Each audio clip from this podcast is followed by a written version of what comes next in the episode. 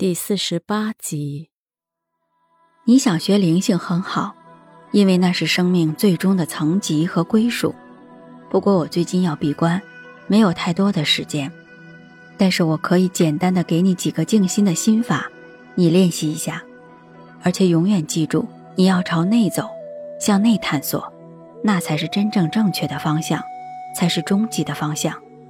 莫非善意的说：“真的，那太好了。”于是，墨菲教导了几个呼吸、打坐和静心的心法，也要求依依每天至少打坐三十分钟。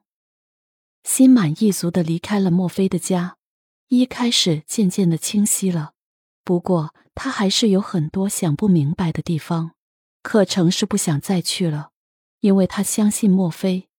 于是就开开心心的回了家，路过市场，还买了些菜回去。刚刚一进家门，就听见妈妈说道：“依依，你回来啦。”可是妈妈的声音有些怪怪的。“是啊，妈妈，怎么了？有事吗？是不是爸爸身体又出状况了？”“不是。”妈妈马上否定，但是依然面有难色。这时候，依看到。从房间里陪着爸爸走出的一个高大而熟悉的身影，是宇航。看到他们四目相对，潘永义夫妇上了别墅的三楼，留着他们两个人在一楼的客厅里。你怎么找来的？依依瞪大了眼睛，有点不敢相信。我问了好多人，都不知道，连默默也不知道你去了哪里。前段时间。刚好碰到黄院长，他说你曾问过他爸爸去哪里疗养会好一些，他跟你说是槟城，因为这里的空气含氧量最高，对脑细胞的恢复最有帮助。后来我就托人找你，刚好爸爸去医院复查留了记录，我就找到了。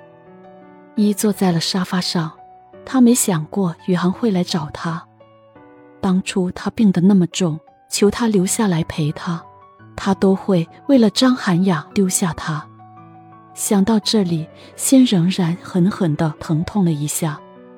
当他知道孩子没有的时候，就决定了，这就是个暗示，告诉他这段婚姻该结束了。你找我有事？依依，我找了你很久，这六个月，我一直在找你。那你就说吧，你找我干嘛？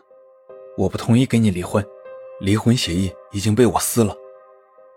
一不说话，他很生气，因为这事他又一次被宇航拒绝了。你来就是跟我说这些的。我知道我做了很多伤害你的事情，我也一直误会你和殷超然。不过我愿意弥补，我不想失去你，我希望你回到我身边。可是我再也不想看见你了。我知道。你需要时间，我等你。不过我来就是告诉你，我不会放弃的，而且你还是我太太。一听了，连晚饭都没吃，回了自己的房间。宇航见他不想搭理他，便去了酒店。第二天回了省城。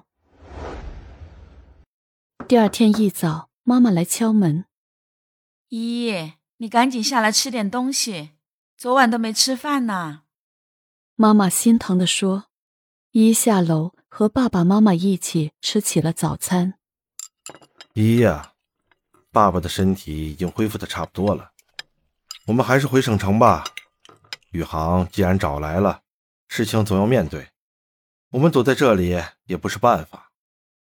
而且公司里的事情，你叔叔一个人恐怕也是吃不消啊。潘永义说道：“一想了想，点了点头，同意了。早餐后去了画室，虽然这里并没有太多的画，也并没有什么盈利，但是收拾起来还是觉得有些感慨。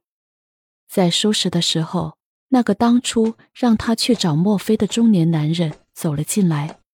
怎么要搬家了？是的，我爸爸治好了。”我还要谢谢您呢，我们要回省城了。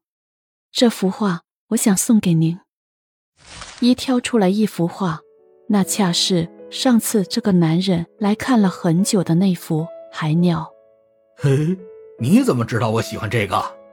你上次腿脚不好，却站在这画前面看了好半天。本来我打算留在墨菲大师那里，让他转交给你呢。今天你来了，太好了，我可以当面致谢。姑娘，你是个善良的人，从画里就看得到你将来会有福报的。